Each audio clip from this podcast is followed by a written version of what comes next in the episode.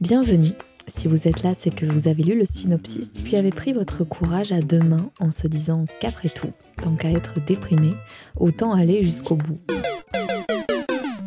Eh bien non, c'est raté, car ici vous ne broierez jamais du noir, et vous aurez encore moins de visions macabres et dégoulinantes de sang. Oui, nous allons parler de la mort, mais pour aussi et surtout parler de la vie, car vie et mort ne va pas l'un sans l'autre.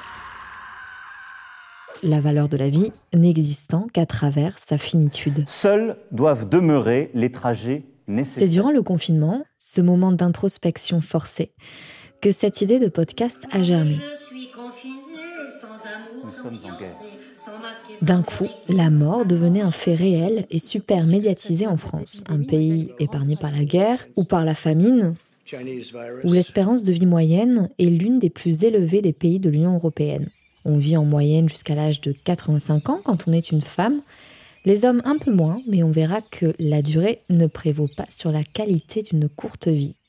Soudain, nous étions devenus vulnérables face à la mort, au point de nous enfermer chez nous, la mort avait soudainement frappé à notre porte d'occidentale, dont la longévité est significative d'une société de plus en plus moderne et d'une société de plus en plus confortable. C'est à ce moment-là aussi que j'ai redécouvert à quel point en France, le thème de la mort est quelque chose de tabou, dont on parle à demi-mot, dont on parle avec des chiffres, dont on a profondément peur, dont on parle presque en chuchotant alors que c'est une fin inéluctable de notre existence terrestre.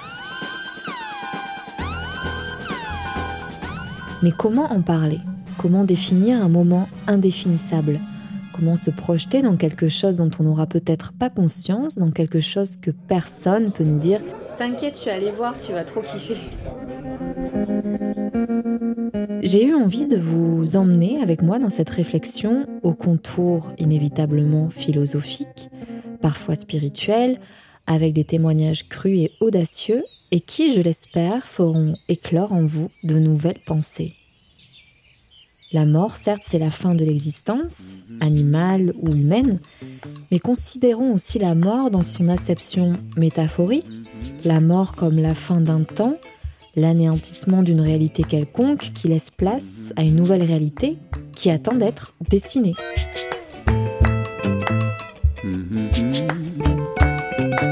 Bah ouais, j'ai pensé à Fleur de Cactus comme nom pour le podcast. Ça fait référence euh, au désert, euh, ce milieu naturel euh, souvent associé à la mort.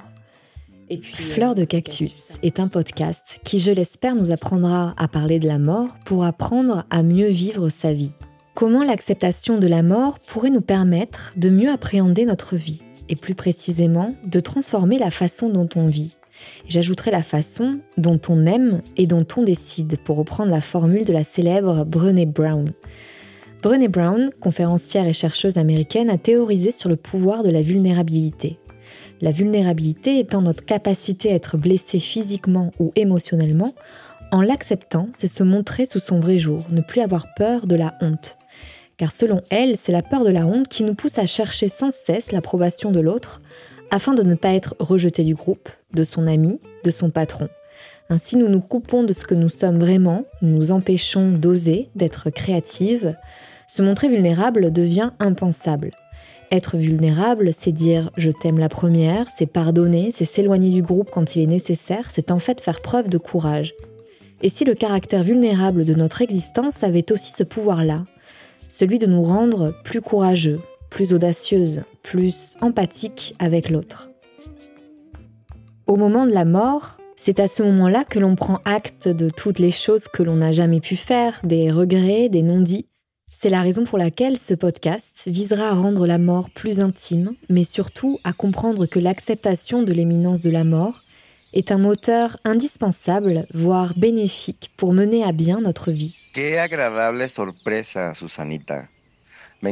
Fleur de cactus est aussi une invitation au voyage. On ne va pas parler que de questions existentielles, mais aussi de, visions différentes de la vie.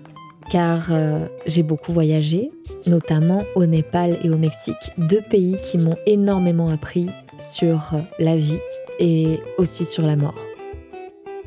J'espère que vous êtes prêts à embarquer avec moi dans cette petite aventure philosophique et spirituelle, cette aventure de l'inconnu qu'est la mort, mais aussi qui sera joyeuse et, je l'espère, libératrice.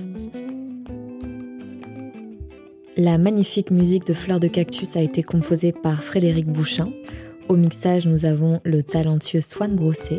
Et la pochette de ce podcast, que j'affectionne particulièrement, a été dessinée par Aurore Helt.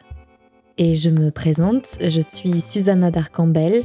J'ai réalisé et monté tous les épisodes de ce podcast qui, je l'espère, vous plaira. Laissez-moi un commentaire, notez le podcast sur Apple Podcasts, cela me fera extrêmement plaisir car c'est le seul moyen que j'ai pour savoir si mon propos vous parle et fait écho en vous. Envoyez-moi vos plus belles étoiles et je me lance. Thank you.